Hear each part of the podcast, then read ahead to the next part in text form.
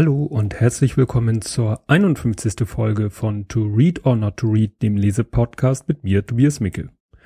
Und ich muss gleich eins vorwegschicken, ich stelle heute kein Buch vor. Wenn euch also überhaupt nicht interessiert, was ich sonst noch zu sagen habe, könnt ihr jetzt gleich wieder ausschalten und euch ärgern, dass ihr den Download äh, gemacht habt. Aber ähm, in Zukunft könnt ihr euch merken, wenn der Titel des Podcasts lautet zwischen den Zeilen, und dann noch so eine dreistellige Nummer dahinter, dann stelle ich kein Buch vor. Ich weiß nicht, ob ich das in Zukunft öfter machen werde. Ich erzähle gleich was über die Geschichte von zwischen den Zeilen.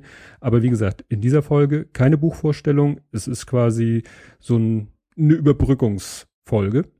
Und zwar habe ich schon mal zwischen den Zeilen äh, veröffentlicht, deswegen auch die 003, weil es gibt schon zwischen den Zeilen 001 und 002, da muss man aber auf meine Website, auf das Blog gehen, ins Archiv genauer gesagt und ganz zurückgehen, weil ganz, ganz am Anfang zwischen, weiß ich nicht, der zweiten und dritten und der dritten und vierten Folge, glaube ich, da hatte ich schon mal so zwischen den Zeilen, das ist auch nicht im Feed drinne, weil damals hatte ich, glaube ich, noch gar keinen Feed. Es war nur so, dass ich da so äh, am Anfang so ein paar technische Probleme hatte und dann quasi so Soundchecks gemacht habe. Und äh, die habe ich zwischen den Zeilen genannt. Fand ich ganz witzig und passend. Und ich finde es auch jetzt wieder passend, weil es ist eben, ja, zwischen den Zeilen, zwischen zwei Folgen. Ähm, weil ich irgendwie das Bedürfnis hatte, eine Folge aufzunehmen, aber ich hatte kein Buch. Und ich hatte ja letztes Mal angekündigt, dass ich dann eigentlich vielleicht äh, das zum Anlass nehme, um auf den zweiwöchentlichen Rhythmus umzusteigen. Da bin ich aber immer noch nicht so ganz so weit und ich muss auch zugeben, ich habe ich, ich bin mein Problem ist, ich bin sehr schüchtern. Ich müsste jetzt Kontakt zu anderen Leuten aufnehmen für das Projekt oder die Projekte, die mir so vorschweben und das fällt mir leider immer unheimlich schwer, weil ich bin unheimlich schlechter drin, das zu verkraften, wenn ich einen Korb kriege, auch wenn es eigentlich nichts dramatisches ist, aber naja, nichtsdestotrotz, falls jetzt noch irgendjemand zuhört, erzähle ich das, was ich sonst erzähle, ähm, vor und nach dem Buch. ist quasi äh, den Mittelteil lasse ich weg. Also, was gab's denn Spannendes für mich jedenfalls? Es gab einen Mann namens Owe. Ne, ihr erinnert euch, Folge, weiß ich nicht, schreibe ich in die Show Notes, werde ich verlinken, hatte ich das Buch vorgestellt, ein Mann namens Owe und fand es sehr gut, hat mich sehr, sehr berührt, das Buch, war wirklich ein ganz beeindruckendes Buch und ich hatte auch zwischendurch schon mal erwähnt, glaube ich, in derselben oder in einer anderen Folge, dass das verfilmt wird. Und nun war ich tatsächlich im Kino und das ist für mich und meine Frau immer nicht so einfach mit dem Lütten. Meistens, wenn wir ihn dann abends mal, äh, wenn er dann mal bei meinen Eltern geschlafen hat, dann waren wir meistens einfach müde und erschöpft und froh, den Abend gemütlich auf dem Sofa zu verbringen. Aber jetzt hat sich das am Wochenende ergeben, dass der Kleine sagte, ach, ich hätte Lust zu Oma und Opa, nicht da schlafen, sondern nur so tagsüber zum Spielen. Und dann hat meine Frau gesagt, gut, dann lass uns die Gelegenheit nutzen. War zwar alles ein bisschen hetzig, ähm, weil die Vorstellungen dann auch so blöd lagen. Und wir waren hier in Hamburg im Passage-Kino und äh, da im kleinsten von den drei Kinos, von den Sälen, ist schon fast übertrieben zu sagen, das ist wirklich eine Schuhschachtel. Also da passen, glaube ich, 30 Leute rein oder so. Und dann, da wir so spät kamen und der Film immer noch sehr beliebt ist, haben wir dann in der ersten Reihe sitzen müssen, was dann auch in so einem kleinen Kino doch etwas ungewohnt war, aber es hat sich auf alle Fälle gelohnt. Also wenn ihr noch irgendwo die Chance habt, in irgendeinem Kino, und sei es noch so klein, diesen Film zu gucken, dann guckt ihn euch an, weil es ist wirklich, wirklich, wirklich gut gemacht. Natürlich mussten sie Sachen weglassen. Man kann so ein Buch nicht eins zu eins verfilmen, außer man will das äh, so Herr der Ringe mäßig machen. Aber es kommt genau das rüber, was im Buch rüberkommt und was der Film rüberbringen muss. Es kommt dieser, dieser Charakter äh, von Owe, dieses, ja, Zwiegespaltene, dieses Widersprüchliche, das kommt super gut rüber und es ist so, dass ein der Film wirklich zu Tränen rührt, man aber auch äh, Tränen lacht, weil so ist es ja im Buch auch. Dieser Wechsel zwischen Drama und Komödie. Also wirklich, falls ihr die Chance noch habt, guckt euch diesen Film an. Sonst erscheint er sicherlich auch irgendwann mal auf DVD für die Leute, die mehr so Heimkino-Freunde sind. Ja, dann äh, noch eine zweite Sache, die ich erlebt habe, die mich auch sehr bewegt hat, war, dass wir äh, in der Ballinstadt waren. Das ist nun mehr ein Tipp für die Hamburger, aber ich sag mal, vielleicht ist der ein oder andere, der nicht aus Hamburg kommt, mal zu Besuch in Hamburg und hat dann alles übliche abgeklappert an Sehenswürdigkeiten und Attraktionen. Dem möchte ich dann sehr ins Herz legen, die Ballinstadt. Die ist benannt nach einem Herrn uh, jetzt habe ich den Vornamen, Albert Ballin, nachdem ist auch der Ballin-Damm in der Hamburger Innenstadt benannt.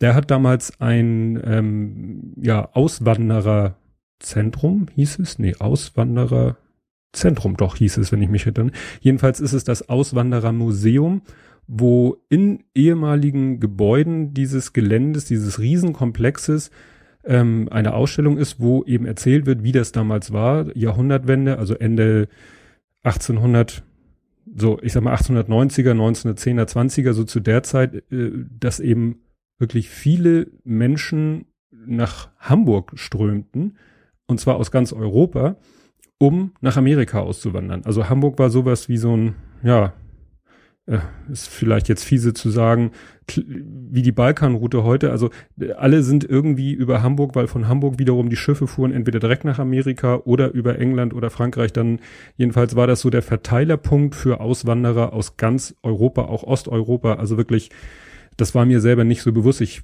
klar, als gebürtiger Hamburger äh, hat man davon schon mal gehört. Und in diesem Museum wird das alles nochmal äh, aufbereitet. Einmal quasi historisch, was ist da vor Ort gewesen? Wie waren die Abläufe dort? Wie war die äh, Fahrt nach Amerika? Aber das wird auch sehr schön in Kontext gesetzt mit der heutigen Flüchtlingsthematik, mit der, ja, und man entdeckt viele Parallelen. Also äh, klar, damals sind die Leute ja, doch, sie sind auch vielleicht vor, vor Krieg geflüchtet. In erster Linie damals allerdings aus wirtschaftlichen Gründen, weil also sind zig Tafeln, Schautafeln, Videos und so weiter. Aber viel, äh, oftmals ist eben der Grund, dass die Bevölkerung schneller wuchs als die Produktivität der Landwirtschaft. Und wenn dann noch Missernten dazu kamen, dann brachen große Hungersnöte aus und die Leute sind wirklich ja, aus Not gef geflüchtet, ja, würde man, hat man damals halt nicht, sind halt ausgewandert, weil ihnen Amerika oder, und damit ist auch Südamerika genannt, eben viele Möglichkeiten bat oder zumindestens versprach.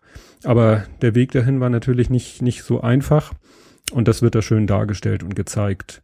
Und die Parallelen, ach so, und dann gibt es aber auch, äh, das sind ja mehrere Gebäude, mehrere Abschnitte, und dann geht's eben auch wirklich so über die Jahrzehnte, dann äh, auch in die, in die jüngere Geschichte, Flucht auch aus der DDR natürlich äh, ist ein Thema. Und dann auch die jetzige Zeit, was jetzt eben so an Flüchtlingsbewegung es gibt und aus welchen Gründen.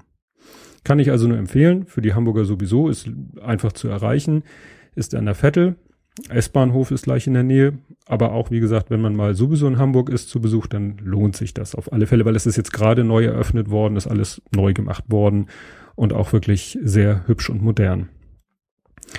Ja, was habe ich noch erlebt oder gelesen oder gehört? Ähm, Chris Marquardt, ein Podcaster, der, dem ich schon länger folge, weil er Fotografie-Podcast macht unter anderem. Der war bei Subscribe 7, das war ja so eine Podcaster Versammlung, Treffen, Konferenz und da hat er einen sehr interessanten Vortrag gehalten, wie ich finde, nämlich über das Thema äh, übers Reichwerden mit Podcasten.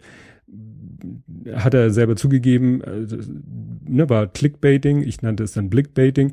Und äh, seinen Vortrag gibt es bei YouTube, allerdings ist, sieht man, glaube ich, nur die Folien. Also sie hatten da nicht keine Live-Kamera auf ihn oder keine Kamera auf ihn gerichtet. Und er sagt selber auch in dem Vortrag, ja, das wird hier ja nicht aufgezeichnet. Hm, hat er sich getäuscht, wurde doch aufgezeichnet. Ich habe das dann auch gleich mal gleich äh, in eine MP3 gewandelt und verlinkt äh, auf Twitter.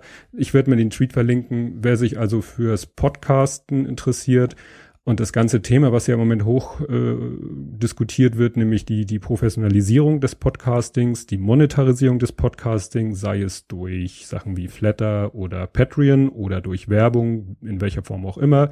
Und dann die ganzen Diskussionen, die es im Moment gibt, wenn dann irgendwelche Podcasts nur noch auf Spotify zu hören sind oder auch nur noch auf Audible zu hören sind. Oder wenn jeder zweite Podcast Werbung macht für Audible, das kommt alles in diesem Vortrag oder genau genommen ist es ein Workshop, kommt das drin vor. Werde ich, wie gesagt, in den Show Notes meinen Tweet verlinken, weil da kommt man entweder zum YouTube-Video, was ich nicht so spannend finde, oder zu der von mir daraus erzeugten MP3-Datei. Ja, dann bisschen ab vom Podcasten habe ich mich jetzt noch ein letztes Mal geärgert über jetphotos.net. Das ist eine Internetseite, da kann man Fotos von Flugzeugen hochladen. Ich bin ja so ein klein, klein bisschen so ein Planespotter die haben zum dritten Mal meine Fotos abgelehnt mit immer bescheuerten Begründungen und jetzt bin ich zu der Überzeugung gekommen, gut, man kann da kostenlos Mitglied sein, da sind wir auch wieder beim Thema Monetarisierung. Man kann posten, kostenlos Mitglied sein bei denen und seine Bilder hochladen und dann habe ich das Eindruck, wird mit irgendwelchen fadenscheinigen Gründen werden die Fotos abgelehnt wahrscheinlich wollen sie, dass man zahlendes Mitglied wird. Naja, werde ich nicht, leck mich, Entschuldigung. Ja, und äh, was äh, noch eine erfreulichere Nachricht für mich ist, Picasa äh, sollte ja von Google eingestellt werden und das ist für mich im Moment so der die bequemste Art und Weise, um, um Fotos im großen Stil zu hochzuladen und die Alben zu bearbeiten. Das geht mit Google Fotos nämlich gar nicht gut. Habe ich auch mal einen Rant drüber gemacht, werde ich vielleicht auch nochmal verlinken. Da hatte ich so zehn Minuten lang darüber erzählt, ich und Fotos und Hochladen bei Google. Aber interessanterweise, es funktioniert immer noch alles. Obwohl Google angekündigt hat, am 1. Mai so ein paar wichtige Funktionen abzuschalten bei Picasa, es funktioniert immer noch. Das finde ich sehr erfreulich. Vielleicht haben sie ja doch ein bisschen auf die Kritik der Nutzer gehört. Ja, jetzt habe ich ein bisschen was erzählt. Ein bisschen länger als sonst, glaube ich, vorweg, hinterher. Ich habe ja kein Buch vorzustellen. Ja, also wie gesagt, ich äh, nächste Woche, also eins kann ich sagen, und das ist sozusagen der Goodie jetzt für die Leute, die bis jetzt zugehört haben. Es wird nächste Woche definitiv, da müsste schon wirklich was ganz Schlimmes passieren. Nächste Woche gibt es definitiv eine reguläre Folge. Und für die, die bis jetzt durchgehalten, zur Belohnung äh, verrate ich auch, welches Buch es sein wird. Viva Britannia 2. Das ja, zweite Buch von Sven Rudloff zu seinem Podcast das äh, einige Nettigkeiten mit sich bringt, aber das werde ich dann nächste Woche erzählen. Also nächste Woche definitiv reguläre Folge von To Read or Not to Read. Und was mein, meine zweite Idee, also Idee für einen zweiten Podcast dann mit sich bringt bis dahin, ja, ich bräuchte mal, der mir so ein bisschen einen dritten Hintern gibt, damit ich endlich mal mich überwinde, den einen oder anderen anzuschreiben und zu fragen, ob er denn Lust hätte, das zu machen, was mir so vorschwebt. Aber bis zur nächsten Woche dann erstmal wieder. Tschüss.